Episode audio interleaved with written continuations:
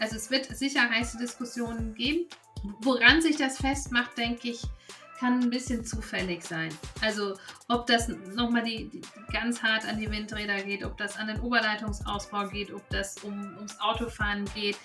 Ich, also ich glaube, es wird, wird sehr heiße Diskussionen geben und die Frage ist sozusagen, dann können, können die, die in dem Moment regieren, damit umgehen und auf, sozusagen auf dem Pfad bleiben.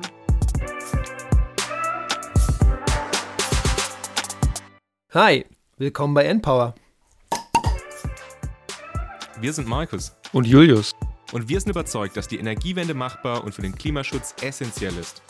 Wir produzieren diesen Podcast, damit ihr die Möglichkeit habt, euch Energiewissen anzueignen und möchten euch nebenher spannende Personen und Projekte vorstellen. Los geht's!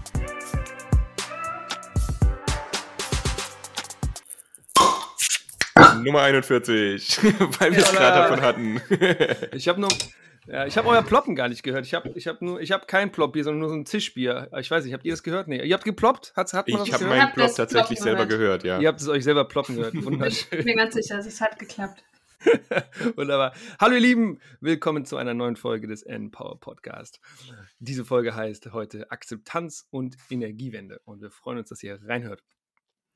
Immer wenn wir wieder über äh, die Energiewende sprechen, sprechen wir ganz viel über Technologien, aber wir wissen immer mehr, und das ist auch die Forscherin, mit der wir heute sprechen, die wird uns das gleich noch näher bringen, dass die Energiewende eben nicht nur ein technologisches Problem oder eine technologische Herausforderung ist, sondern dass es eben natürlich einmal eine gesellschaftliche Herausforderung und eine gesellschaftliche Aufgabe ist, diese Energiewende voranzubringen. Und in diesen Diskursen, die wir oft haben im Rahmen der Energiewende, wird eben das Wort Akzeptanz relativ oft ähm, genannt und fällt auch relativ oft, meistens, wenn sie nicht da ist. Aber wir haben uns eigentlich gefragt, Markus und ich, was ist eigentlich diese Akzeptanz und ähm, wofür brauchen wir diese Akzeptanz eigentlich? Und darüber möchten wir heute sprechen. Denn auf der einen Seite ist es so, dass nach einer neuesten Studie äh, aus dem Dezember 2020 86 Prozent der Deutschen ähm, es unterstützen, dass erneuerbare Energien ausgebaut werden. Also da irgendwie eine große Akzeptanz ist. Und trotzdem ist es so, dass wir bei ganz vielen ähm, Projekten, bei denen zum Beispiel Windkraftanlagen aufgestellt werden sollen, es oftmals lokal vor Ort ähm, sogenannte Bürgerinitiativen oder Bürgerinneninitiativen gibt, die sich gegen die ähm, Verspargelung der Landschaft aussprechen. So, das daran und daran merken wir, dass das eben ein Thema ist, was vielleicht nicht ganz unterkomplex ist. Und wenn ihr diese Podcast-Folge heute hört, dann werdet ihr ein bisschen mehr vielleicht über dieses Thema erfahren und ähm, das vielleicht auch ein bisschen einordnen können. Also, wenn ihr diese Folge hört, dann werdet ihr lernen, was eigentlich Akzeptanz bedeutet ähm, und wo Akzeptanz dann relevant wird und natürlich ganz spezifisch im Energiewende-Kontext immer wieder. Und wir werden auch darüber sprechen, was sich eigentlich ja in Zukunft ändern muss oder was wir alle vielleicht zusammen in Zukunft machen können, damit wir genug Akzeptanz haben, ähm, um diese Energiewende ganz gut äh, hinzukriegen in den nächsten Jahren. So, und dafür haben wir eine Expertin uns eingeladen heute, und zwar ist das Elisabeth Ditschke. Hi Elisabeth, schön, dass du dabei bist. Hi, hi Julius, hi Markus. genau, und Elisabeth arbeitet am Fraunhofer Easy, das wird sie euch gleich erzählen. Und äh, genau, ich habe bei Elisabeth einige Jahre im Team verbracht. Und deswegen jetzt das Wort an dich, liebe Elisabeth. Magst du dich einmal vorstellen? Vielleicht in zehn Sätzen und einmal, warum du morgens aufstehst. Ja, hi, ich bin, ähm, ich bin Wissenschaftlerin, ich bin Psychologin. Ähm, ich bin Psychologin, weil ich immer noch versuche, den, den Mensch als seltsames Wesen zu verstehen und das jeden Tag ehrlich gesagt wieder spannend finde. Und, ähm, kommst du voran? Nein, ich darf so, ich darf nicht zwischenfragen. Entschuldigung. Doch, das, das, darfst du. Ich, ich finde, es kann man, finde ich, gar nicht so genau sagen, ob ich da vorankomme, finde ich. immer, dann immer wieder, wenn ich denke, ich komme ein Stück voran, äh, wundere ich mich neu und das macht es aber spannend. Also eigentlich ist, habe ich, denke ich, ist das ähm, mache ich das, weil das ein erfolgreicher Kampf gegen Langeweile ist und dieser Fokus auf die Energiewende, weil es dann auch noch sinnvoll ist, dass ich mich nicht langweile. Ähm, ja, und ich bin bei, bei Fraunhofer, das hast du schon gesagt. Ähm, ich habe dort, denke ich, eine Inventarnummer. Ich bin da seit zwölf Jahren. Aber es ist auch da nicht langweilig geworden. Auch nicht da, super, genau. Und du hast in Konstanz studierst und wohnst jetzt in Freiburg, ne? Und bist aber bei uns am Easy. Ich sage immer noch bei uns am Easy, obwohl ich ja gar nicht mehr am Easy bin. Du bist gar nicht mehr da. Du bist immer ja, noch so drin. Ja, ja, so drin. Ja, ja. Nee, ich habe nicht, also ich habe an der TU Darmstadt und an der RWTH Aachen studiert, also nur an technischen Universitäten. Und damit so ein Blümchenfach, wo dann die Ingenieure immer auf die Partys kamen, weil da auch Frauen waren. Ähm, yeah. und in Konstanz meine Doktorarbeit geschrieben. Cool. cool. Wunderbar. Markus, du machst weiter mit Entweder Ja, oder. ich wollte gerade schon sagen, voll spannend. Ich wusste, ich wusste tatsächlich gar nicht, dass du auch an der TU Darmstadt studiert hast. Das habe ich ja auch studiert. Mhm. Das ist sehr interessant. Und ich wollte nochmal insgesamt sagen, ich freue mich total auf die Folge, weil ich ja überhaupt wirklich gar keine Ahnung von diesem ganzen Thema habe. Und ich bin mir sicher, dass ich heute ganz viel lernen werde und morgen irgendjemandem auf jeden Fall davon erzählen wird, was ich gelernt habe und das ganze Jetzt Wissen. Die, die, die Latte auch schon ziemlich hoch für die Genau, Folge. nein, Ja. doch. Kleine Erwartungen, genau. Wenn, wenn, wenn, wenn ich mir drauf schaue, was wir, was wir heute besprechen wollen, dann auf jeden Fall. Aber genau, Elisabeth, wie jedes Mal, ähm, natürlich ein paar Entweder-Oder-Fragen für dich. Du darfst gerne ähm, mit A oder B antworten, beziehungsweise mit den jeweiligen Wörtern oder noch, wenn du Erklärungsbedarf hast, ein bisschen ausführen. Aber wir fangen direkt mal an. Lieber Bier oder Wein? Wein. Und dann weiß oder rot? Das hängt von der Jahreszeit an. ab. das Und hat, das hat schon mal irgendjemand gesagt. Ähm, in der Reminiszenz, dass äh, im Moment Rosé, den trinke ich sonst nicht zu Hause, aber wir viele, also es wäre ja eigentlich Tagung in Südfrankreich gewesen vor kurzem. Ja, das Deswegen davon ist noch eine Flasche offen. stimmt. Okay. Lieber Freiburg oder Karlsruhe? Freiburg. Genau, also das hat ja Julis gerade auch schon gesagt. Also du, du lebst in Freiburg, aber arbeitest in Karlsruhe. Genau. Und ich, es ist auch total, also ähm, es ist leider völlig unmöglich umzuziehen, weil in meiner Familie zum Beispiel zwei Dauerkartenbesitzer vom, vom SC leben und so. Also genau, ein Wechsel auf den KSC wäre nicht möglich. Ich kenne euch ja beide. Ich weiß ja, dass ihr zusammen auch im Team wart und ich habe da auch schon die eine oder andere Geschichte gehört. Deswegen jetzt die Frage: Projekttreffen lieber in. Projekttreffen lieber in Dubrovnik oder in Paris? Du, Ah. ja, nein, Dubrovnik war, glaube ich, schon. Also waren beide echt gut. Aber ich würde sagen, Dubrovnik war besser. Dubrovnik war cool. Ja. Es war, es war ein bisschen beeindruckend, ehrlich gesagt, ja. Mhm. Elisabeth, kurz äh, zur Erklärung. Elisabeth und ich waren da für ein europäisches Projekt und sind dann einen Tag länger geblieben und sind dann zu so einer, was war das, Elisabeth? Es war äh, irgendeine War eine Festung, eine oder? Festung, wo die runter, die Serben, ich weiß gar nicht, oder die Kroaten, ich weiß es nicht, irgendwie runter auf Dubrovnik geschossen hatten und wir hatten irgendwie so normale, so Arbeitsschuhe an. Also nicht Arbeitsschuhe im Sinne von Baustellenschuhe, sondern so im Sinne von gute Meetingschuhe. Und ich habe meine Schuhe kaputt gemacht. Äh, Elisabeth hat es, glaube ich, ein bisschen cleverer gemacht. Genau, aber das war so, das gibt- ja, das, das kriegt man dann mal so mit, wenn man dann bei Fraunhofer arbeiten darf. Das ist schön gewesen. Genau. Ja, und als le letzte Frage jetzt noch: ähm, Lieber ohne Abstimmungen schnell Dinge durchsetzen oder alle mitnehmen und aber länger brauchen? Mhm. Ich bin persönlich, bin ja gern fürs Erste, aber meistens funktioniert das nicht so gut. Deswegen kann es deutlich klüger sein, das Zweite zu machen und dafür anzukommen. Und genau das ist ja quasi auch so ein bisschen der, das Eingangstor in unser heutiges Thema, wo wir ja drüber sprechen wollen. Julius hat es ja an, ähm, eingangs ja schon gesagt. Und deswegen, Elisabeth, kannst du mal ganz am Anfang uns erstmal erklären, was ist eigentlich diese Akzeptanz? Also was bedeutet das eigentlich? Also wie Julius das vorhin schon schön gesagt hat, meistens fängt man an, über Akzeptanz zu reden, wenn sie nicht da ist, also wenn es irgendwo knirscht. Und ähm, dann ist die ganz schnelle Erklärung, das ist ein Mangel an Akzeptanz. Also akademisch definiert man das als die Reaktion oder Zustimmung zu einem bestimmten Sachverhalt und der, der sich bei einem Einzelnen oder in der Gruppe zeigt. Also in, in de, da steckt aber ganz viel drin. Also es geht um irgendwas, das kann eine Technologie sein, das kann eine bestimmte Politikmaßnahme sein, das kann aber auch sozusagen so eine Gesamt, also sowas wie die Energiewende als Ganzes, als Systemveränderung sein.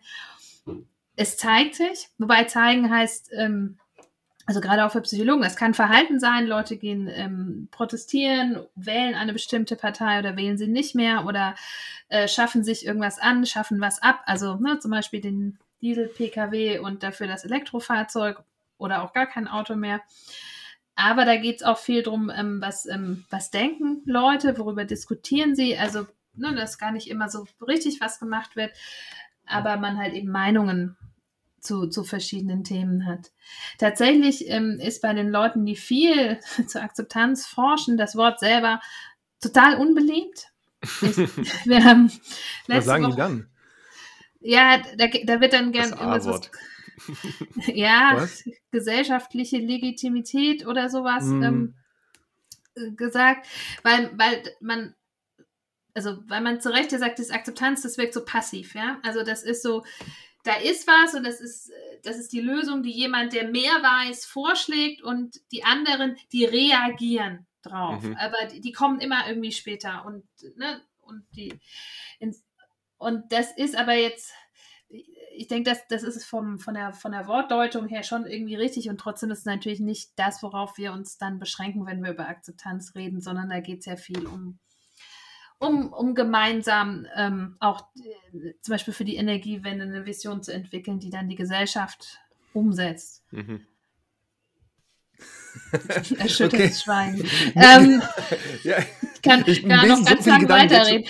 Ähm, schon, ja, genau. Wenn du noch drei Minuten magst oder noch zwei Minuten, mach das gerne. Ja. Ich dachte gerade so, okay, im, im, Imaginaries und was, was, was, was passiert, wenn es jetzt nicht akzeptiert wird oder ähm, du hast gesagt, Ja, oder was ich jetzt gerade noch als dann, Gedanke das, hatte, war auch so dieses, ja. die Gesellschaft, ne? Da denkt man ganz schnell, irgendwie, das sind Bürgerinnen und Bürger.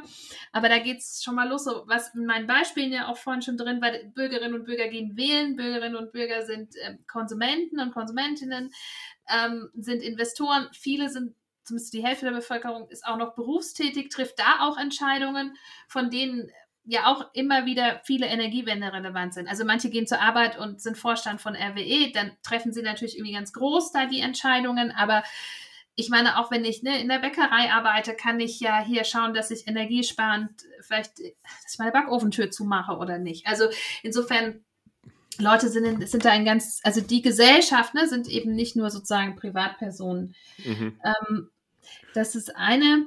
Das andere, was du jetzt gerade gesagt hast mit ähm, ne, Imaginaries oder ich glaube Visionen gesagt, ähm, da geht es ja viel um so eine Gesamtvorstellung, auf die man sich einigen kann, ne, die dann vielleicht trotzdem nicht, nicht für alle gleich ist.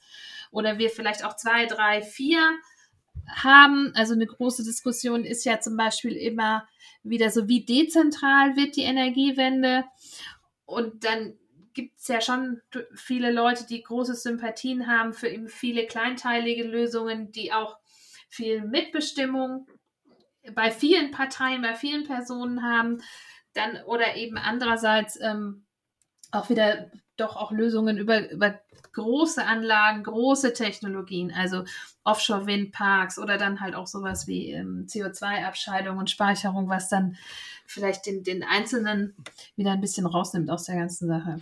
Da, ja, ich, da, da, ich habe mir genau dazu gerade auch was aufgeschrieben. Äh, und zwar hast du gerade gesagt, äh, du hast gerade über CO2-Abscheidung gesprochen. Ich weiß, dass du ja mal ein Projekt dazu auch tatsächlich gemacht hast vor ein paar Jahren. Und ich habe mich gerade gefragt, warum, wenn ich dir jetzt die Frage stellen würde, warum manche Technologien dann im Diskurs aufgenommen werden, positiv beschieden werden und eben eine Akzeptanz haben und andere Technologien, wie zum Beispiel diese Abscheidung, in Deutschland irgendwie mehr oder weniger, ich will nicht sagen tot ist, aber also es sehr schwierig hatte und immer noch hat. Was, wie kommt das dazu? Ist es das Individuum, was dann bestimmte Werte und Normen hat und Angst hat, dass sich lokal was verändert? Oder, oder, oder, oder ist das sowas, dass sich das in der Gruppe entwickelt oder so? Oder kann man das überhaupt beschreiben? Oder gibt es eben viele verschiedene äh, Erklärungsansätze für? Ja, meistens ist es, oder de, das Typische ist, dass, das, dass wir ein Zusammenspiel von Faktoren haben. Also sowohl wohl auf der Ebene des, des Einzelnen, aber auch eben in, wie das in der Gesellschaft eingebettet ist. Also die CO2-Speicherung, wie da die Diskussion anfing, die erste Runde in Deutschland. Ich denke, wir läuten gerade die zweite Runde ein, gucken wir, mhm. wie sie diesmal ausgeht. Mhm. Aber ähm, in der ersten Runde ging, lief das eigentlich maximal schlecht. Also das Wann war das denn mal? So kurz Zeit, Zeitraum, wann war ich das? Ich denke ungefähr? so vor 10, 11, 12, 13 Jahren sowas. Mhm. Also und es war eigentlich dann in Deutschland auch innerhalb von zwei Jahren schon äh, tot. Mhm. Mhm. Ähm, also weil das, ähm, das, äh, damals haben sich darauf die großen Energiekonzerne gestürzt, die ja noch, also das war ja vor Atomausstieg, vor Kohleausstieg und die Leute, die sich sehr da schon sehr eingesetzt haben für die Energiewende, denen war natürlich genau das äh, suspekt. Ja, also diese, diese schmutzigen Großkraftwerke. Ja, dann, und die haben das ja natürlich auch gemacht mit dem Ziel, eben genau ihre Kohle sauber zu waschen, wo man mhm. aber ja auch da schon wusste, ne, man könnte auch Sonne und Wind nehmen, um Strom zu erzeugen. Also da ist jetzt vielleicht tatsächlich dieses Verfahren unglaublich aufwendig, teuer und auch ein Eingriff. Dann hat sich die ähm, die Politik hat sich sehr, sehr schnell zurückgezogen aus dem Ganzen und das nicht unterstützt, also sozusagen auch keinen kein Rahmen gegeben, sich nicht dazu bekannt. Und ähm, für die Bürgerinnen und Bürger sind solche Großtechnologien natürlich auch die, die haben schon auch ein größeres Risiko, ähm, dass sie eher Angst auslösen. Also mhm. da, das ist ja diese Speicherung, die ist im Untergrund. Mit dem Untergrund kennt sich kein Mensch aus. Also das ist ja, wer jetzt nicht gerade Erdgasingenieur ist, hat ja keinen Schimmer oder Geologe, wie, mhm. wie, also auch zum Beispiel, wie tief sowas ist. Also dass diese CO2-Speicherung, das soll ja in zwei bis 3.000 Metern Tiefe stattfinden. Das ist aber ich hatte damals mit jemandem gesprochen, die das Informationsbüro für Vattenfall unterhalten hat und einen Pressetermin und dann ruft einer der Journalisten an und sagt, ja, fahren wir dann auch runter in die Höhle, wo das hinkommt. mhm. Nein, es gibt da gar nichts reinzufahren, ne? Ja. Nee, es gibt nicht reinzufahren, es gibt da keinen Tunnel hin. Aber das, ich, ich glaube, das war jetzt wahrscheinlich noch nicht mal eine besonders dumme Person, nur um irgendwie klarzumachen, ne? Das, das ist einfach und das sind natürlich, das macht halt auch viel eher, kann das Angst und Unsicherheit auslösen als mhm. Windräder, die am Anfang ja überschaubare Größe haben. Ja? Wie kommt es dann zustande, dass es quasi in manchen Ländern so gut funktioniert und in manchen weniger gut? Also da gibt es ja jetzt auch, also CCS ist ja jetzt so eine Technologie, aber es gibt ja auch andere Technologien. Jetzt beispielsweise Kernenergie ist ja auch sowas, was jetzt in Deutschland mittlerweile einfach nicht mehr so große Akzeptanz hat, aber beispielsweise in Frankreich dann doch noch ein bisschen mehr Akzeptanz ja, hat. Ja, und zum Beispiel in Deutschland kann man ja sehen, dass es manche Bundesländer gibt, wo eben sehr viel Windkraft auch ausgebaut genau, wird. Und es gibt ja. andere Länder, also im Süden, Bayern und Baden-Württemberg, da wird ja ganz, ganz wenig ausgebaut. Also ich habe mich auch gefragt, wo kommt diese geografische Differenziertheit eigentlich her? Ja, aber da hatten wir ja auch ein Zusammenspiel, dass die, wie das anfing mit der Windkraft, die, der Süden konservativ regiert wurde und Nord, Nord anders Süd regiert hatten. als Süd, ja. Genau. Und dass, dass diese ganze Idee um diese Windkraft äh, ganz unterschiedlich diskutiert wurde. Also der, der Ministerpräsident in, in Baden-Württemberg hieß ja damals, es war ja ähm, Teufel, hat ja gesagt, kein Windrad auf dem Schwarzwald, dafür steht er sozusagen. Und das mhm. hat und äh, solche, also ich glaube, das hängt nicht an der Einzelperson, aber solche, solche Führung ist natürlich geeignet, genau Resonanzräume entstehen zu lassen, die, wo sich sowas dann auch verstärkt, wo dann auch die Leute nach vorne treten, die dem zustimmen, während äh, Hamburg, Schleswig-Holstein ähm, völlig anders diskutiert hat. Und da ja auch dann viele Landwirte investiert haben, die eher auch dann Möglichkeiten, also gesehen haben, für sich nochmal ein Geschäft aufzubauen, was, äh, in, also sozusagen, dass diese, diese ganze, wie, wie ist die Geschichte außenrum, ja, mhm. völlig unterschiedlich entsteht und die lässt sich ja für ganz viele Technologieoptionen auch immer wieder anders erzählen. Also mhm. man kann, also wir haben, wir haben uns ja auch beschäftigt zum Beispiel damit, warum die europäischen Staaten nicht mehr, noch mehr zusammenarbeiten beim, bei der Energiewende. Und äh, da, es gibt ja, es gibt ja eine Regelung, die, die Cooperation Mechanisms, also die sozusagen in dieser europäischen Gesetzgebung auch zulassen, dass die Staaten zusammenarbeiten, wo, und dann zum Beispiel trotzdem angenommen, Deutschland würde in Spanien investieren, das aber in die deutsche Klimabilanz zählen mhm. könnte und so weiter. Das wird aber überhaupt nicht genutzt. Und das ist eben wir haben sehr viel mit Leuten, also mit Akt gesellschaftlichen Akteuren gesprochen. Im Prinzip lief das auf zwei mögliche Geschichten raus. Und die eine ist halt sozusagen, Deutsch, Deutschland begibt sich in die Abhängigkeit eines instabilen Staates, gibt seine Souveränität auf, schickt da auch noch Geld hin und weiß noch nicht mal wofür, so ungefähr. Und, und die Gegengeschichte ist sozusagen, das ist eine europäische Idee, wir gehören zusammen, Deutschland investiert, dort entstehen Arbeitsplätze, ähm, die, die, die spanische Wirtschaft kann profitieren, davon profitieren wir auch unsere Industrie, unser Export und so weiter, ne? und, und gemeinsam für den Umweltschutz. Das sind also ähm, und das genau diese Diskurse, die da entstehen, genau, kann das sein? Ja, genau, so ganz unterschiedliche Geschichten, ohne dass sich die Fakten irgendwie unterscheiden. Mhm. Das erinnert mich so ein bisschen an, Spin, an so Spin-Doktoren, die irgendwie im politischen Berlin irgendwie, wenn irgendwas passiert, das dann eben auf verschiedene Art und Weise interpretieren und damit eben immer in ihre Zielgruppe irgendwie einzahlen. Mhm. So hört mhm. sich das gerade so ein bisschen tatsächlich irgendwie an. Ja. Und warum haben wir es dann hingekriegt, dass wir die in Deutschland die erneuerbaren Energien dann so pushen konnten? Also, weil das ist ja irgendwie auch schon das, eigentlich eine Erfolgsstory, also auf jeden Fall eine Erfolgsstory und ja auch schon 30 Jahre jetzt alt oder sowas, ne? Also kannst, ich weiß, du bist ja ein bisschen älter als wir, aber auch nicht unendlich alt.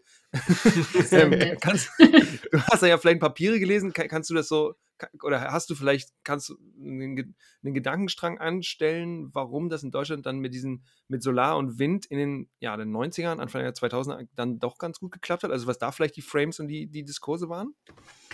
Äh, in Deutschland war das ja auch schon eine viel, also eigentlich dieser Widerstand gegen die Atomkraft war ja schon viel älter. Also das ist ja hier auch in, in, in Freiburg mit dem Kraftwerk in Wiel, was dann nie gebaut wurde, mit der Aufbereitungsanlage in Wackersdorf, also wo sich ähm, ja schon 10 bis 15 Jahre vorher Leute zusammengetan haben, Sachen, versucht haben, Sachen, also ja, das Nicht-Entstehen von Sachen auch erfolgreich hingekriegt haben. Also ja. ähm, das in, in Deutschland stammte das ja teilweise auch aus der, aus der Friedensbewegung, also sozusagen aus diesen Nachwellen von den 70ern. Und das hatte, denke ich, in anderen Ländern hatten eine andere Themen eine größere Dominanz. Also ich denke, in Frankreich hat sich halt irgendwie diese Bewegung dann weniger auf die Atomkraft gerichtet, sondern auf andere gesellschaftliche Reformen. Aber in, eben in Deutschland war, war da Umweltschutz ja schon ein großes Thema und diese Energiewende war ja dann eigentlich eine Folge daraus. Also es gab ja in den 80er Jahren, also ähm, ich habe das schon zu oft erzählt, wenn andere Leute zuhören, hat meine Mutter Vollkornreis gekocht. ähm, und das Mehl beim Bauern geholt. Also gab es ja auch schon so, und sie war nicht die einzige, so eine Naturschutzbewegung, wo dann die Energiewende sozusagen die logische Fortsetzung einfach war aus dem Ganzen. Und ich meine, im Nachhinein muss man ja auch sagen, sich anschaut, wie die Gesetzgebung in Deutschland war mit dem EEG, mit diesen hohen Einspeisevergütungen, da muss man sich ja wundern, dass nicht noch viel mehr Leute investiert haben. Mhm. Also, also so. Mhm. Andererseits muss man auch sagen, also Spanien hatte ja auch zum Beispiel so eine sehr günstige Förderung und Spanien hat das aber auch abgebrochen an irgendeinem Punkt. Also die, ne, die haben, man hat dann halt das dann doch nicht so lange gekriegt, wie es ursprünglich versprochen war und so. Also ja. insofern, das war natürlich, also vielleicht einerseits in Deutschland auch ein, dass ein höheres Vertrauen zu, in den Staat da war, das dann auch belohnt wurde. Mhm. Ganz kurz nur für die 3% der ihr Lieben, die ihr zuhört, die nicht wissen, was das EEG ist. Das ist das Erneuerbare Energiengesetz und das hat damals ähm, so ähm, Einspeisetarife zur Verfügung gestellt, wenn du in Solar- und Windkraft in, äh, investiert hast. Ähm, wissen wahrscheinlich alle, ich wollte es nur noch mal ganz kurz sagen, nur damit wir die, nicht so viele Abkürzungen hier im, im Podcast haben. Ähm, genau, und dieser, dieser, dieser Abbruch der Förderung in Spanien, glaube ich, genau, es hat auch einfach auch das gesamte Innovationssystem da abgewürgt. Ne? Also ich habe, glaube ich, mal zwei, drei Papiere dazu gelesen und dass dann einfach auch nicht mehr viel passiert ist, weil ja zentrale Akteure auch gar nicht, ich glaube, so ein bisschen einfach den, das Vertrauen, du hast, glaube ich, Vertrauen in den Staat ge gesagt, ne? Also das in, äh, verloren haben, weil es ja kein Wunder, wenn du dich einmal darauf verlässt und dann investierst du ein paar Milliarden oder ne, für 500 Millionen in einen großen Offshore-Windpark oder sowas und dann, dann nach drei Jahren kriegst du auf einmal keine Förderung mehr und du musst, bist vielleicht fast bankrott. Das ist, ja, dann fragst du natürlich dreimal, werde ich in den nächsten 20 Jahren nochmal was in Spanien investieren? Mhm. Ja. Ich hätte mich noch ein bisschen gefragt, wie ähm, du das denn einschätzt, weil du ja jetzt dann doch, du hast jetzt gesagt, du bist jetzt irgendwie auch so zwölf Jahre in dem Bereich, also wie sich das jetzt in den Jahren, in denen du im Bereich bist, noch äh, so auch auf Einzelpersonenebene verändert hat oder ob du da ein Gefühl hast, wie sich das verändert hat. Also klar, jetzt in den letzten drei Jahren ist da jetzt ja nochmal so ganz anderer Drive irgendwie mit reingekommen. Aber also Was meinst du mit, mit? Man, meinst du Friday for Future? genau, so Fridays for Future und auch generell jetzt einfach auch in der Gesetzgebung merkt man ja auch, dass da viel jetzt vorangeht. Aber mich jetzt mal noch interessieren, jetzt mal ab, also losgelöst von Fridays for Future, so bei der restlichen Bevölkerung. Also gibt es da was? Kann man das überhaupt sagen, ob da Akzeptanz größer oder kleiner ist? Oder weil, also, oder genau, oder kann, kann man überhaupt Akzeptanz messen eigentlich? Also das ist vielleicht noch die zweite Frage dazu.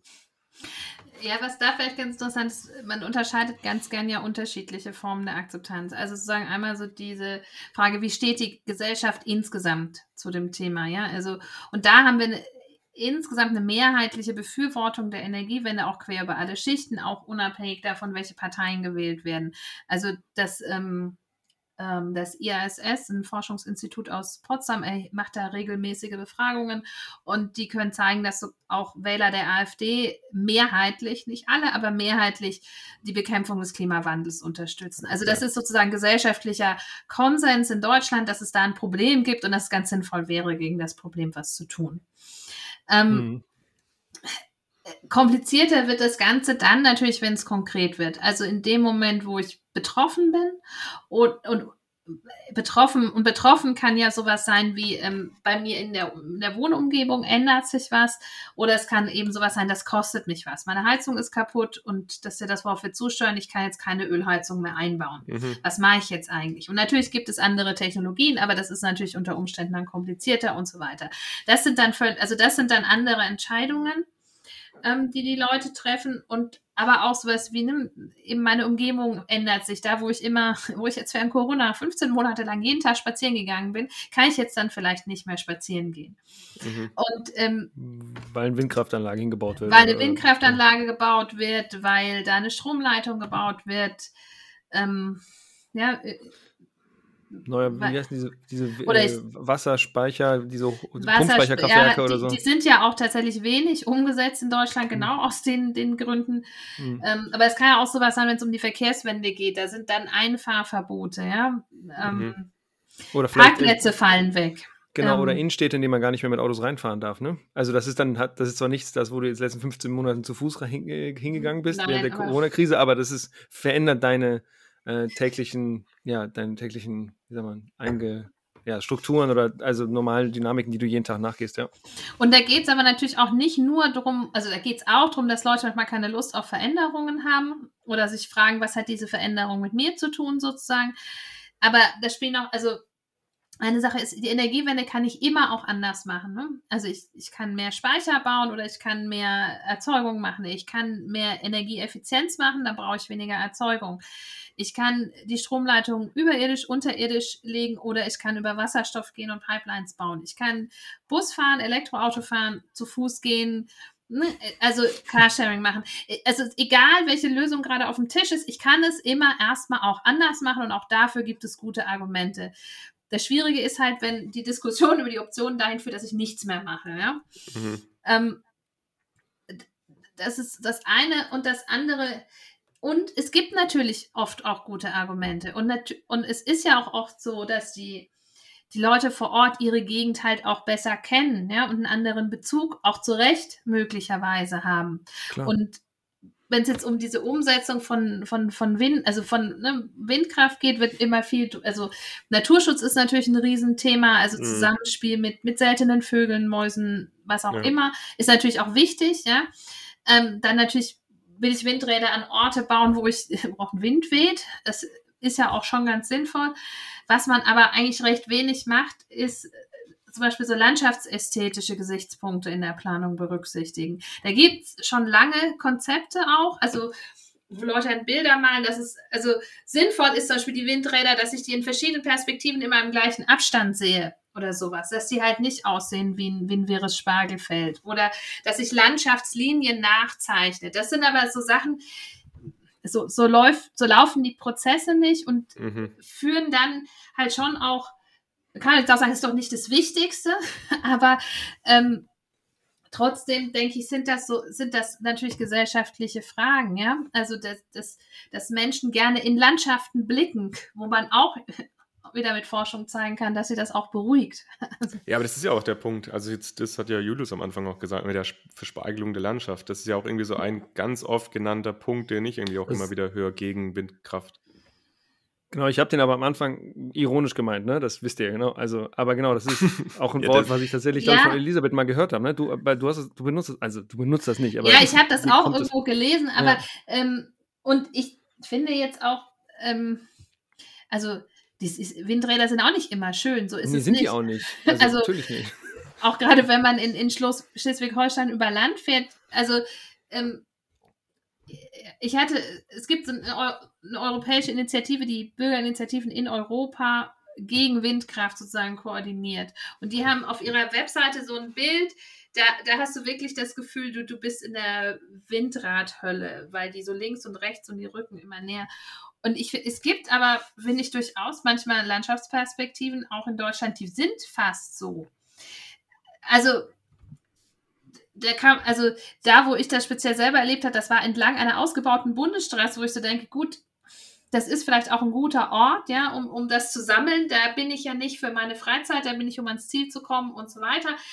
Ähm, aber trotzdem ist dieses, also dieses subjektive Erleben gibt es ja wirklich. Das ist ja nicht erfunden. Ja, auf jeden Fall. Also da voll. Also, aber bei mir beispielsweise ist es so, ich finde es tatsächlich immer ganz, also ich habe noch nie, glaube ich, einen Windpark gesehen, wo ich gedacht habe, dass der, boah, der ist jetzt hässlich. Also ich finde es irgendwie Ah. immer, also für, für mich sieht es irgendwie immer cool aus und auch Ja, Solar. aber das liegt doch auch vielleicht Immer. genau daran, weil du genau weißt, warum die Dinger da stehen und weil du eben weißt, was vielleicht der größere Sinn ist oder so. Und deswegen findest du das eigentlich cool, weil du dann siehst, okay, in Deutschland, wir kommen voran mit der Energiewende, ja, das ist sinnvoll, ja, Industriepolitik, ja, CO2-Einsparung, bla bla bla. Und Menschen, die da eben wohnen und denen das vielleicht so ein bisschen nicht ein bisschen egaler ist, die sehen das ja alles nicht, was dahinter steckt. Mhm. Also, oder? Also man kann das auch, also man kann das sozusagen auch mit physiologischen Messungen nachweisen, also dass ähm, also Leute, die, die skeptisch sind, häufig also stärkere körperliche Reaktionen auch auf den Schattenschlag von Windrädern zeigen, Mhm. ja. Oder auch auf die, die Geräusche von, von den Rotoren. Das ist ganz schwer zu sagen. Sind das äh, sensiblere Menschen oder ist es diese, diese Meinung, ja, die, die vorher schon da ist, die ist, die sie dann empfindlicher macht. Nichtsdestotrotz, das subjektive Erleben ist da. Ich bin, ich persönlich bin auch eher bei dir, dass ich in den meisten, also ich, ich wenige Erlebnisse hatte, wo ich Windräder also sehr störend empfunden habe. Gleichzeitig habe ähm, ich gebe manchmal ein Seminar am KIT an, an der Uni in Karlsruhe. Ich habe die Studierenden losgeschickt über die Weihnachtsferien. Sie sollen Zeichen der Energiewende fotografieren und zwar Sachen, die ihnen gefallen und Sachen, die ihnen nicht gefallen. Mhm. Und das war eigentlich, die Windräder kamen eigentlich positiv zurück, Mhm. aber das war sehr spannend, weil dann manche ähm, ge- gesagt haben, sie haben zum ersten Mal realisiert, wie, wie auch heute die Stromleitungen schon die Landschaften zerschneiden. Darauf haben sie früher nie geachtet. Also das, äh, oder auch andererseits dann natürlich auch viele so kleine Sachen und wie sichtbar Energie dann auch ist, aber es ist einfach doch ähm, ja sehr vorhanden. Und andererseits denke ich, sind wir da auch wieder zurück bei dieser Außenrum-Geschichte. Also wie man die Großkraftwerke gebaut hat, hat man ja eher nicht ganz so viel über die im Einzelnen diskutiert, aber da, also die Gesellschaft war anders. Also sagen wir, die Partei, das Parteisystem war klarer sortiert, ähm, der Staat war stärker, als er heute ist, also eine stärkere Autorität und gleichzeitig haben natürlich diese Großanlagen standen die ja für Fortschritt, Wohlstand, die Gesellschaft entwickelt sich. Und das ist nicht mehr so klar besetzt, auch nicht bei den Windrädern ähm, oder Solaranlagen. Und da haben wir andererseits auch wieder, wir haben ja auch soziale Unterschiede, also dass in der Regel wer ein Häuschen hat, kann häufig sich auch eine Solaranlage kaufen, aufs Dach setzen und davon profitieren, aber äh, nicht jeder hat ein Häuschen. Also, Mhm. wo dann natürlich genau auch die Gesellschaft dann wieder auseinanderfällt. Ja. Sag mal, jetzt gibt es ja irgendwie ziemlich viele Projekte. Wir haben jetzt irgendwie schon ein bisschen über Windkraft gesprochen, aber es, du hast eben jetzt auch gerade die, die Stromleitung genannt. Ähm, wa- wa- und ich habe so ein bisschen im Hinterkopf, dass du dieses Wort oder diese, diesen Satz äh, Akzeptanz beschaffen ganz furchtbar findest. Was, was kann man denn jetzt so sinnvoll machen an solchen Projekten? Also es gibt zum Beispiel ja diese, die, wie heißt es, Nordlink, glaube ich, ist das die Verbindung von, von dem bayerischen Großkraft, also es ist die Verbindung der, der Offshore- und Onshore-Windkraftanlagen im Norden mit dem indus- in- industrialisierten Süden in Deutschland. Da brauchen wir neue, neue Stromanlagen so. Und ich frage, ich frage mich jetzt gerade, was kann man denn da eigentlich machen? Also, weil, ne- weil es ja genau so ist, wie du es gesagt hast, dass es immer auch eine andere Alternative gibt. Wenn ich jetzt in Kassel wohne oder so, kann das Ding genau bei mir laufen. Es kann zehn Kilometer weiter östlich oder westlich laufen. Es gibt ja ganz viele Möglichkeiten und Lösungen. Deswegen, wie kann man denn da tatsächlich konstruktiv, proaktiv eigentlich mit solchen vielleicht sich wirklich en möglicherweise entstehenden lokalen ähm, Konflikten tatsächlich, wie kann man damit umgehen? Ähm, ich würde gerne erstmal von hinten her gesehen Mut machen. Also häufig ist es so, wenn die Dinge erstmal stehen, beruhigt sich in der Regel die Diskussion. Okay, also, Also- dass du, du also das heißt schnell äh, genau, hinbauen, ja? einfach, In schnell einfach, einfach ohne die Leute zu fragen hinbauen und dann, das wird sich schon alles legen. ja, nee, aber vielleicht nicht gleich irritieren lassen. Also, ähm, das Ja. man, also das, also im ne, Blick in die, die Geschichte der Atomkraft zeigt auch nicht alles ist durchsetzbar, aber Mhm. ähm, sozusagen, aber auch nicht zu schnell nervös werden, wenn es gewisse Diskussionen und Fragen gibt. Und dann im Prinzip im Idealfall, ja, haben wir sozusagen auf, auf so einer auf so einer gesamtstaatlichen Ebene Vision, wo wir hinwollen, wie das aussehen soll, dieses System und leiten und wie, das wird sozusagen von, von, vom Umwelt, von dem Umweltministerium, vom Wirtschaftsministerium, von der Kanzlerin einfach auch immer wieder erklärt, ja. Also, so dass das ist die Vorstellung, darum geht's. Das und dann wird das runtergebrochen und dann ist es sicher schon sinnvoll, auch ähm, Beteiligungsmöglichkeiten zu bieten, also Mitsprachemöglichkeiten, dass man ähm, eben in der Planung vor Ort vielleicht besonders sensible Orte, die auf der Standardkarte nicht eingezeichnet sind, auch berücksichtigen kann, neben Naturschutz, Flugschneisen von Flugzeugen oder militärischen Anlagen, die ja sozusagen abgehakt werden. Mhm. Ähm, und dann, dann nach Kompromissen auch zu suchen und dann aber eben auch ähm, zu machen. Also auch nicht, ich denke, das ganz Schwere ist so diesen Punkt zu erwischen, wie lange diskutiert man und ab wann setzt man dann auch um. Mhm. Ähm, ist, und es da, gibt immer diese kleine Gruppe, die sich wahrscheinlich sehr aktiv dagegen ausspricht. Und es gibt eine große Gruppe, wo man mal sagt, diese, wie sagt man, die inaktive Mehrheit oder sowas, ja, die wahrscheinlich, die, die, kriegt man gar nicht dazu, mal vorbeizukommen. Die schweigende Mehrheit. Oder? Schweigende ja. Mehrheit, ja. ja. Also, und das, das ist eben auch so eine Frage, ähm, also wer laut ist, muss ja nicht in der Mehrheit sein. Und dann haben wir natürlich ja eigentlich das demokratische System. Und es, und es werden auch nie alle zufrieden sein. Aber das ist ja bei allen anderen Entscheidungen auch so, dass selten mhm. alle zufrieden sind. Also die Frage ist ja sozusagen, habe ich einfach ausreichend Rückhalt, um das umzusetzen, dass wir nicht die Straßen blockiert werden, Nägel auf die Straße gestreut werden oder, ne? Mhm. Aber eigentlich ähm, wenn, wenn, wenn sozusagen die Politik, also gute Chancen äh, habe ich, wenn es sozusagen über alle Ebenen auch stimmt. Also sozusagen vom, vom gesamtgesellschaftlichen auf die Deutschland dann die Länderebene, die regionale Ebene und vor Ort. Ähm, und trotzdem, und das ist halt immer ganz wichtig, wenn ich, wenn ich über Akzeptanz ähm, diskutiere, ich habe nie eine Garantie. Also es gibt nicht die Kommunikationsstrategie, die ich machen kann und dann, dann funktioniert das garantiert. Das ist aber ja kein Grund, die Kommunikationsstrategie nicht gut zu machen. Mhm. Also, keine zu machen. oder keine zu machen. Mhm. Ähm, und was andererseits auch wichtig ist, ist natürlich auch, dass, also, dass ich auch klarstelle, was es zu diskutieren gibt. Das ist häufig ähm, gar nicht so einfach zu verstehen also für, für viele Beteiligten. Auch, dass ich oft ja nicht, dass es, wenn es um so eine Stromtrasse geht, die Diskussion über das Ob ist scheinbar schon gelaufen. Aber auch da haben wir ja gesehen, und das ist, macht das natürlich auch schwierig. Also es hieß ja lange, wir können das nicht vergraben. Ja, und am Ende hat man gemerkt, wenn, ne, wenn, wenn Seehofer lang genug blockiert, kann man es auf einmal alles vergraben. Mhm. Also ähm, dass da vieles auch, was vielleicht so in einem Moment noch als ne, Gesetz gilt, ist dann doch verhandelbar. Ähm, oh, also ich würde gar nicht sagen, das muss falsch sein. Also man muss sich ja mhm. wirklich fragen, was ist am Ende verhandelbar und was ist die Gesellschaft dann vielleicht doch bereit an höheren Kosten zu tragen. Andererseits, ähm, wenn es zu beliebig wird, dann kann ich auch keine Diskussion mehr gewinnen. Mhm.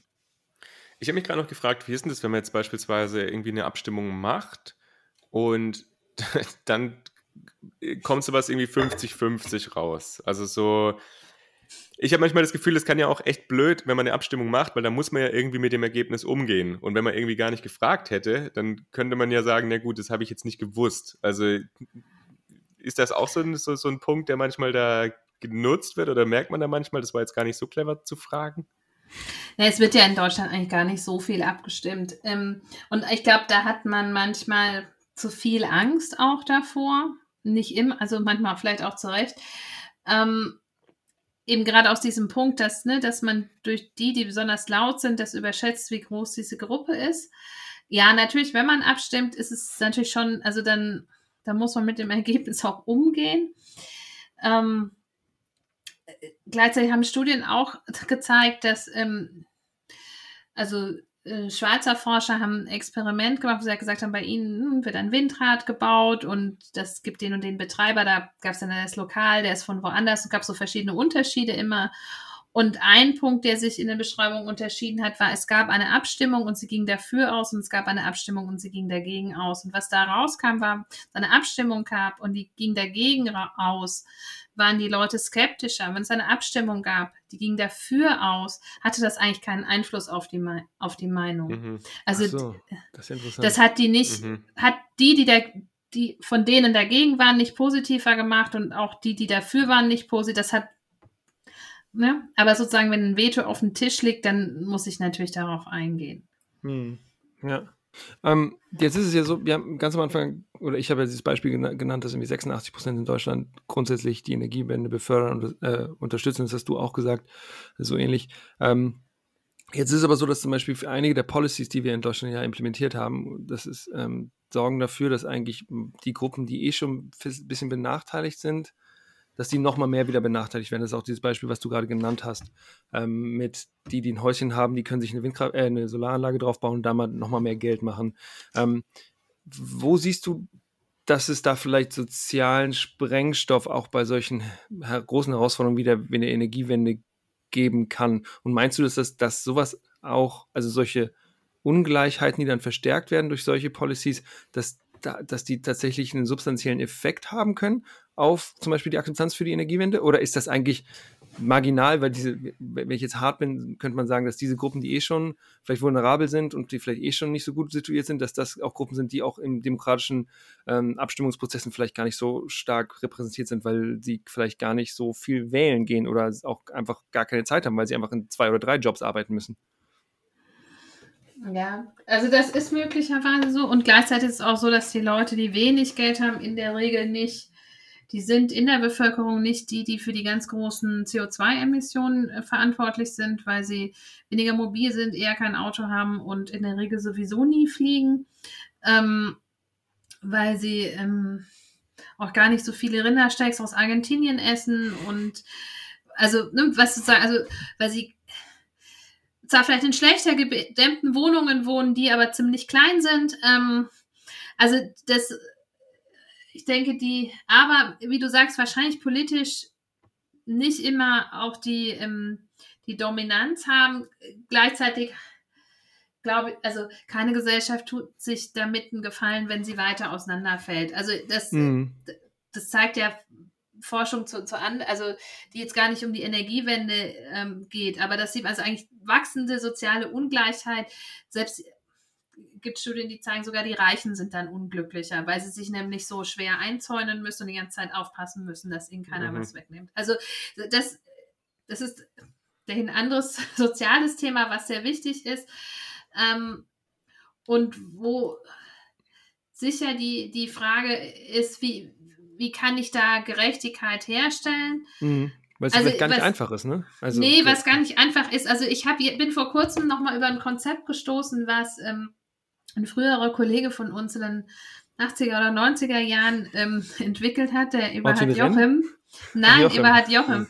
ähm, wo er äh, mitgeschrieben hat an dem Papier irgendwie die, was die hatten irgendein Limit, wo sie gesagt haben, so viel Energie steht jedem zu.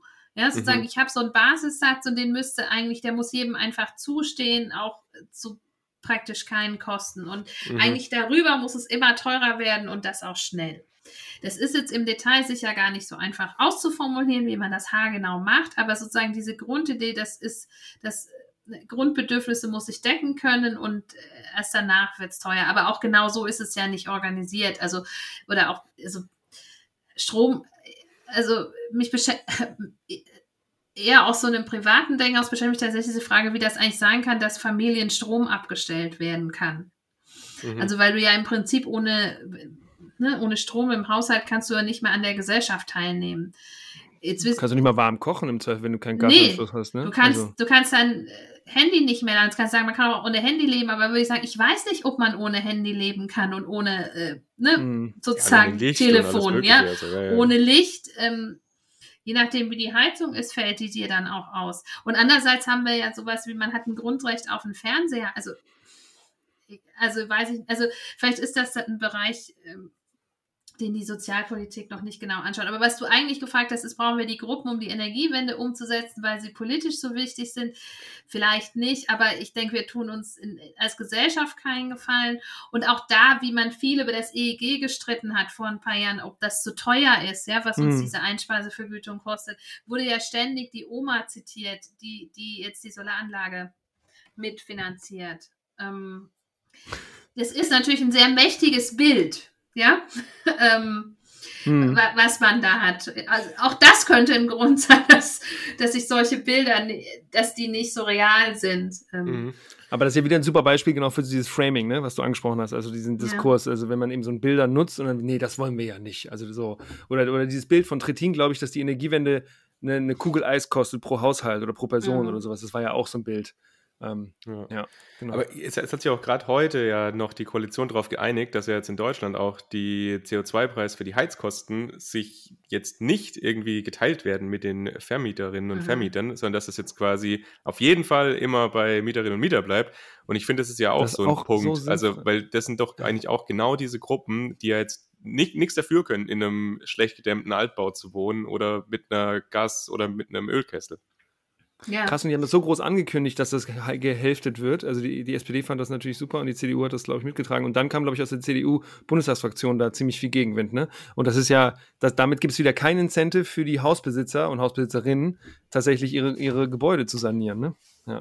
ja, und das ist dann, also das ist ja, finde ich, wir haben, wir haben eine Studie gemacht letzten Winter, mit, also gerade mit solchen Gruppen, mit Hartz-IV-Empfängern, mit Alleinerziehenden, wie sie zur CO2-Besteuerung stehen und was sie sich wünschen, was man mit den Mitteln macht. Und was ich da sehr spannend fand, war, ähm, dass die Leute, äh, äh, also überwiegend ihnen sehr, sehr wichtig war, dass diese Gelder, die der Staat da einnimmt, dann auch verwendet werden für, für, den, für die Bekämpfung des Klimawandels, für die Energiewende und dass sie eigentlich gar nicht so unbedingt wollten, dass sie die Mittel zurückkriegen, weil das für viele zwei Geschichten waren. Also sie gesagt haben, unsere sozialen Probleme, die müssen wir auf der sozialen Schiene lösen.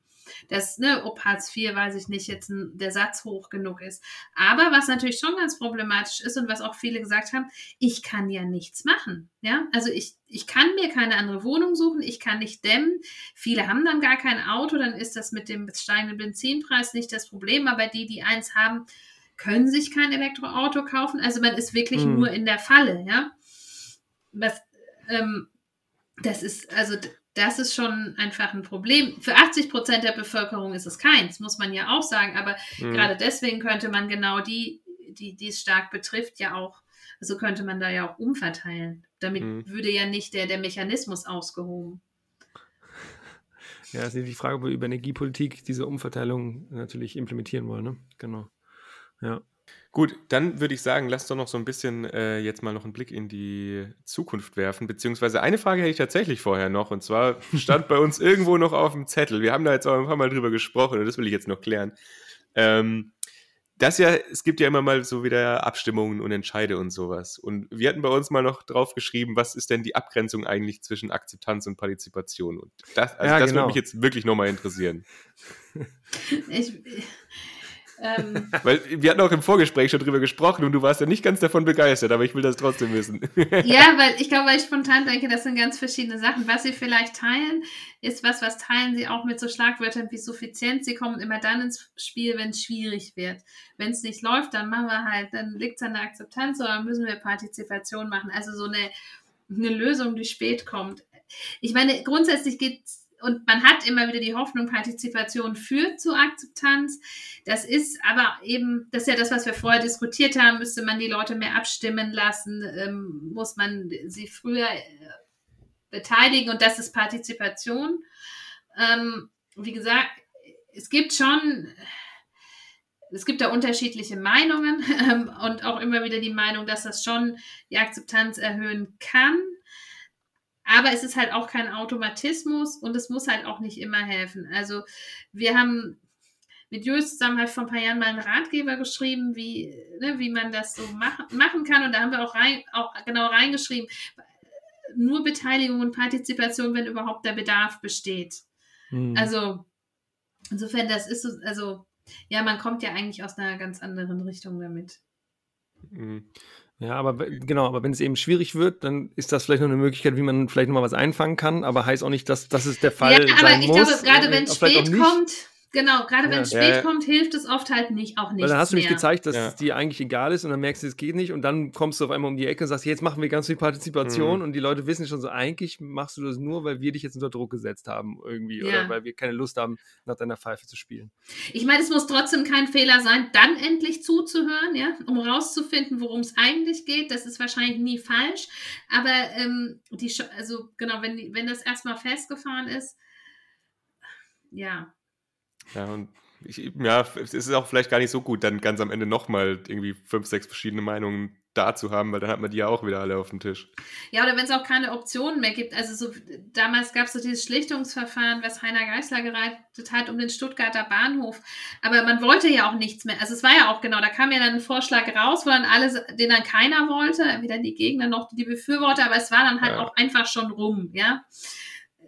Mhm. Aber da ist ja genau das passiert. Da hat man dann abgestimmt und es ging sogar dafür aus. Also.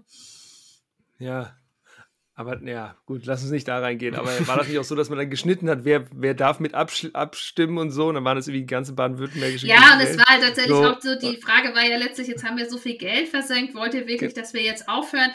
äh, genau, es war nicht keine grundsätzliche Entscheidungsgrundlage, wie steht man überhaupt zu dem Projekt, klar. Ja, ja. ja genau. Okay, aber dann lass uns jetzt äh, einen Blick in die Zukunft werfen. Und zwar wird uns jetzt mal noch so ein bisschen interessieren, Elisabeth, was glaubst du denn, welche ganzen Faktoren oder beziehungsweise welche Aspekte von, von der Akzeptanz werden denn deiner Meinung nach jetzt in Zukunft für die Energiewende relevanter werden? Und, und also was, was sind da die wichtigen Punkte, auf die man in Zukunft stoßen wird und achten sollte? Also ich glaube, jetzt wird es richtig spannend. Also jetzt wird es ja ernst. Das ist so das eine, was ich denke. Also ich glaube, alles, was wir bisher hatten, war, war harmlos verglichen mit dem, was jetzt noch kommt. Also die sozusagen so die einfachen Sachen hat man gemacht. Ähm, gleichzeitig die, die gesellschaftliche Stimmung ist, ist ja anders geworden. Das hattet ihr ja vorhin auch schon gesagt. Und äh, die, die Frage ist, denke ich, ob es einem gelingt, sozusagen die, die Energiewende mit, also mit anderen gesellschaftlichen Themen zusammenzubringen. Also mit diesen sozialen Fragen, mhm. ähm, aber vielleicht auch mit, ähm, also wenn wir jetzt so nach Corona über so Themen reden, wie ne, vielleicht mehr zu Hause arbeiten, ähm, wobei man da ja auch streitet, wie viel das für, für, für, für Ob das was bringt oder nicht. Bringt. Ja. Genau, ja. aber ähm, naja, wir machen schon echt viel Zoom-Meetings mittlerweile, oder? Ja, aber es so gibt. Schnell. Solche Sachen vielleicht, ne? Aber es gibt so Hochrechnungen, dass halt möglicherweise, wenn die Leute nur noch einmal in der Woche ins Büro gehen, dann fahren sie sozusagen alle mit dem Auto. Und ähm, weil dann ist ja auch weniger Stau. Das heißt, also, ob, und ob dann ziehen sie weiter raus, ähm, weil ich muss ja nur ja, einmal in der Woche, also ob sich das nicht aufhebt.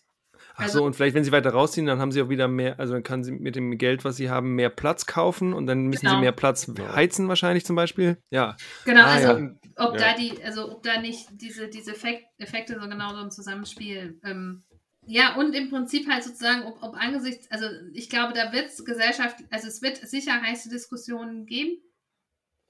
Woran sich das festmacht, denke ich, kann ein bisschen zufällig sein. Also ob das nochmal die, die, ganz hart an die Windräder geht, ob das an den Oberleitungsausbau geht, ob das um, ums Autofahren geht, weil da kommen dann sicher, da kommen dann viele Sachen zusammen, auch welche Personen sich vielleicht zu einem bestimmten Zeitpunkt in welche Richtung äußern, besonders provokant oder nicht. Aber ich, also ich glaube, es wird, wird sehr heiße Diskussionen geben und die Frage ist sozusagen, dann können, können die, die in dem Moment regieren, damit umgehen, und auf sozusagen auf dem Pfad bleiben. Mhm. Oder stellen sich furchtbar ungeschickt an, wir kriegen unmögliche Konstellationen für die nächste Regierung und und und. Also ich glaube, das sind äh, ja, das ist das, wo es dann gefährlich wird. Mhm. Aber ja. auch klappen kann. Hoffentlich. mhm. Schauen wir mal, schauen wir mal. Äh, Max, ich hätte noch eine letzte äh, kurze Frage, glaube ich. Darf ich? Elisabeth, wir haben, ich habe ja eingeleitet ganz am, Ende, am Anfang und habe gesagt, dass die Energiewende auch irgendwie eine technologische Herausforderung ist, aber einfach eine mhm. ganz stark gesellschaftliche Herausforderung ist. Ähm, deswegen reden wir in, diesem, in dieser Theorie, mit der du und ich uns ja ganz ein bisschen auskennen, immer von diesen soziotechnischen Systemen. Kannst du jetzt nochmal vielleicht in deinen Worten sagen, warum, warum die Energiewende eben vielleicht nicht nur eine technologische Herausforderung ist? Also nochmal dein Take. Kannst du das nochmal formulieren, bitte? Ähm, weil die Technologien kommen ja nicht, ähm, die, das ist jetzt nicht als religiöses Statement, aber die sind ja nicht Gott gemacht und kommen über uns. Also die sind ja menschgemacht. Und die Menschen verwenden sie am, also die Menschen entwickeln sie. Die Menschen entscheiden auch, welche Technologien sie vorantreiben und welche nicht. Also wer, wer Fördergelder kriegt und wer nicht. Also wer, ähm, also die Menschen verwenden sie, die Menschen verkaufen sie und da merken wir ja auch, also es gibt ja immer wieder ne, diese technologischen Innovationen, die sich nicht durchsetzen können, obwohl, wenn man sie anhand ihrer Kriterien vergleicht, ist mit denen alles in Ordnung, sage ich mal, ja. Mhm. Sind sie vielleicht sogar die bessere Idee, aber die zweitbeste setzt sich durch, weil die es schafft, in, in Strukturen zu kommen schneller oder ähm, ne, die, die Richt, also die Leute, die sie gut verkaufen können, auch die sind, die sich für die sie einsetzen. Ja? Ja, ja? ja, genau. Also das, das ist vielleicht auch ja noch nicht, das ist ja jetzt auch gar nicht schlimm, ja, dass wir nicht immer die beste, also, also insofern, das ist natürlich, also, und die Technologie alleine macht ja auch nichts. Also, ne, wenn, wenn mhm. keiner dran weiterarbeitet, passiert ja auch überhaupt nichts. Und das, da sehen wir ja auch einfach diese, diese vielen, ähm, es ist ja alles auch immer sehr eng mit dem Alltag verbunden. Wenn man sich jetzt Elektrofahrzeuge anschaut, da brauche ich, ähm, ich, ich brauche irgendwie eine Industrie, die das entwickelt, die auch Lust hat, die zu verkaufen. Ich brauche eine Politik, die das dann belohnt. Ich brauche aber auch die Käufer, die dann da hingehen und das natürlich tatsächlich kaufen. Und auch das ist wieder ein und dann habe ich da eben auch genau, also ich denke, vor ein paar Jahren hätte es auch noch sein können, dass wir mehr Wasserstoffautos kriegen. Aber Wasserstoff hat halt einen Nachteil, das habe ich halt nicht zu Hause. Den Strom habe ich zu Hause. Das ist eben genau so eine Geschichte und dadurch konnten sich die Elektrofahrzeuge, also ist ein, Vor ein technologischer Vorsprung ja auch entstanden für die Elektrofahrzeuge, weil man einfach schon mal damit anfangen konnte. Hm. Aber die, die damit angesfangen haben, waren die Leute, nicht die Autos. Ja. Also, und also soziotechnisches System. Ja, und soziotechnisches System, genau. Und bei Elektroautos war es ja so, dass dieses Innovationssystem jetzt dann sich so schnell dann doch aufgebaut hat, dass es dann vielleicht die andere Technologie, auch wenn das Wasserstofffahren jetzt vielleicht sogar effizienter wäre, was es vielleicht gar nicht ist, aber vielleicht auch gar nicht mehr äh, aufholen kann, ne? weil sich da, weil sich da so viele weil das einfach ja. rum ist. Und gleichzeitig, äh, also ich denke, den, also einen der also einen großen Schub haben die Elektrofahrzeuge auch darüber natürlich, dass es sowas wie Tesla gibt, dass sich jemand, der so viel Geld hat, hinstellt und da vorwärts schiebt. Ob der am Ende das beste Elektroauto baut, ist, denke ich, das werden wir sehen, ja. Aber wo dann ganz, ganz viel in, in Bewegung kommt, weil sozusagen da ein Druck auf den Markt erfolgt. Ja. Ja. Und weil eben nicht die, die, die Technologie, die gerade da ist, vielleicht die Technologie ist, die von allen gefördert wird. Ne? Das ist ja genau das mhm. Ding mit, dem, mit Nuklearenergie, war irgendwie vor 30 Jahren der Hot Shit. Und irgendwie haben sich dann ganze Gesellschaftsschichten Schichten überlegt, dass das vielleicht nicht der Hot Shit ist. Und dann eben diese Energiewende auch ja, befeuert oder überhaupt Ja, an, aber auch ne? Nuklearenergie ne? war ja wahnsinnig aufgeladen, ideologisch von Anfang an. So dieser Wettlauf im Zweiten Weltkrieg um die ja. Superbombe und dann ja auch als Friedenssicherung. Also das ist ja, war ja auch nicht nur so was, wo man mal Strom machen kann, sondern ja auch in der Riesengeschichte ähm, außenrum, die ja dann ab irgendeinem Punkt zumindest sich in Deutschland eben eher in, in, in die ablehnende Richtung entwickelt hat. Ja, ja, genau. Und in anderen Ländern eben andersrum. Ne? Ja, da machen ja. es noch. Ja, schon krass irgendwie. Ja, genau. Und das, ja. Ja, die Unterschiede sind halt so spannend. Also, dass es halt mhm. wirklich so komplett unterschiedlich ist. Also, ich meine, beim, beim, bei den Autos ist es ja auch so. Also, ich meine, klar, in Deutschland ist es durch mit Wasserstoff. Die Japaner, die bauen nur freudig Wasserstoffautos. Ja, naja. Genau, in Deutschland baut das. Und ich habe jetzt einen Artikel gelesen, dass auch der, der, der Elektro-Truck jetzt wirklich vielleicht sogar eine Chance haben könnte, wo ich immer dachte, Schwertransport wird mit Elektro nicht funktionieren, weil einfach die Energiedichte nicht da ist. Und auf einmal passiert da ein bisschen was bei der, bei der tatsächlichen technologischen Entwicklung. Und auf einmal wird das dann eben von diesem Gesamtdiskurs Elektromobilität aufgesogen und vielleicht auch befeuert. Ähm, voll spannend. Ey, ja. Sind wir durch, oder Markus? Ja. Sind wir durch, ne? Krass, Elisabeth. Ich, die letzten zehn Minuten fand ich nochmal richtig relaxed und schön und, und nett. So, so stelle ich mir das eigentlich vor an der Bar. Weil ihr Lieben, die da draußen zuhören, da draußen wollte ich nicht mehr sagen, das hört sich nämlich dumm an. Alle, die, die mithören. Eigentlich hatten Markus und ich das ja so gedacht, dass wir äh, immer Bier trinken und ihr einfach vielleicht mit uns an der Bar sitzt. Und in den letzten 10, 15 Minuten mit Elisabeth hatte ich wirklich das Gefühl, dass wir an der Bar sitzen und ein bisschen gut über Akzeptanz und Energiewende reden. Liebe Elisabeth, vielen Dank, dass du dir Zeit genommen hast. Ähm, genau, wir freuen uns, wenn du vielleicht eines Tages nochmal wieder herkommst und ähm, bis dahin alles Gute dir. Ciao, ciao. Ja, danke. Ciao. Recap. Yep. Julius, was hast du in dieser Folge gelernt? Also, weil ich hatte ja vorher überhaupt keine Ahnung von dem ganzen Thema. naja, also es ist ja schon so, habe ich ja, glaube ich, am Anfang auch gesagt, dass ich die Möglichkeit hatte, in den letzten sieben Jahren bei Elisabeth äh, im, im, Team zu arbeiten. Das heißt, es sind ganz viele Themen, die, bei denen ich auch ein bisschen in Projekten involviert, involviert war und so weiter. Und haben wir, haben wir irgendwie auch durchblicken lassen, dass wir auch ein paar Projekte zusammen gemacht haben, auch zur Windkraft, Windakzeptanz. Als ich damals meine Masterarbeit geschrieben habe, hat sie gerade diese Carbon Capture and Storage, also CCS, Projekte gemacht. Ähm, genau, da habe ich tatsächlich auch so ein bisschen noch mit, mitarbeiten dürfen. Ähm, deswegen sind die ganzen Themen mir nicht neu, aber ich finde es sind sehr, sehr, sehr, sehr, sehr, sehr relevante Themen, wenn wir die Energiewende verstehen wollen. Ähm, und deswegen habe ich am Ende nochmal diese Frage gestellt, was ist denn jetzt eigentlich, ähm, was ist die, warum ist die Energiewende nicht nur eine technologische, sondern eben auch eine ganz stark gesellschaftliche Herausforderung? War mir nochmal wichtig, dass wir da nochmal drei Minuten drüber sprechen, weil genau wie sie das gesagt hat, sehe ich das auch, dass eben Technologien immer dann irgendwie von ein, zwei, drei, vier, fünf Personen irgendwie in ja, aus der Traufe gehoben werden, aber dann, wie die Entwicklung weiter stattfindet, sehr, sehr stark von den ja in der Gesellschaft vorherrschenden Diskursen, von den äh, Unterstützungsmöglichkeiten von Policy-Seite ähm, und von vielen, vielen weiteren Faktoren abhängig ist. Und deswegen fand ich das cool, dass wir da kurz drüber gesprochen haben. Ich glaube, im Nachhinein hätte ich, hätten wir vielleicht diese drei Arten der Akzeptanz, die, die wir im Vorgespräch hatten, glaube ich, nochmal klarer machen können. Deswegen sage ich sie jetzt vielleicht nochmal ganz kurz. Also, ähm, wenn man von Akzeptanz spricht, dann spricht man von diesen ganzen Dingen, die Elisabeth da genannt hat, aber die kann man eben ganz gut unterteilen in drei Bereiche. Und zwar einmal soziopolitische Akzeptanz, das ist die Akzeptanz, wenn man so die Gesamtgesellschaft anguckt, also diese 96 Prozent in Deutschland, die den Ausbau von erneuerbaren Energien gut finden, das ist dieses soziopolitische Akzeptanz. Dann gibt es Marktakzeptanz, das ist so die Frage, gibt es denn eigentlich genug Geld für die Projekte? Also so kann man dafür eigentlich Kredite kriegen und all solche Sachen, sind Banken da bereit, Geld zur Verfügung zu stellen? Und dann gibt es eben diese lokale Akzeptanz, über die wir ja auch bei dieser ganzen, äh, bei, diesen, ja, bei diesen ganzen lokalen ähm, Windkraftanlagen und Herausforderungen da, da haben wir auch darüber gesprochen. Also das sind so diese drei Teile, also soziopolitische Akzeptanz, Marktakzeptanz und lokale Akzeptanz. Deswegen habe ich das jetzt nochmal so gesagt, damit ihr Lieben, die ihr das hört, äh, das vielleicht auch was mitmacht, äh, das, ähm, genau, also das mitnehmen könnt. Und das ist von einem Paper von Wüstenhagen 2012, glaube ich.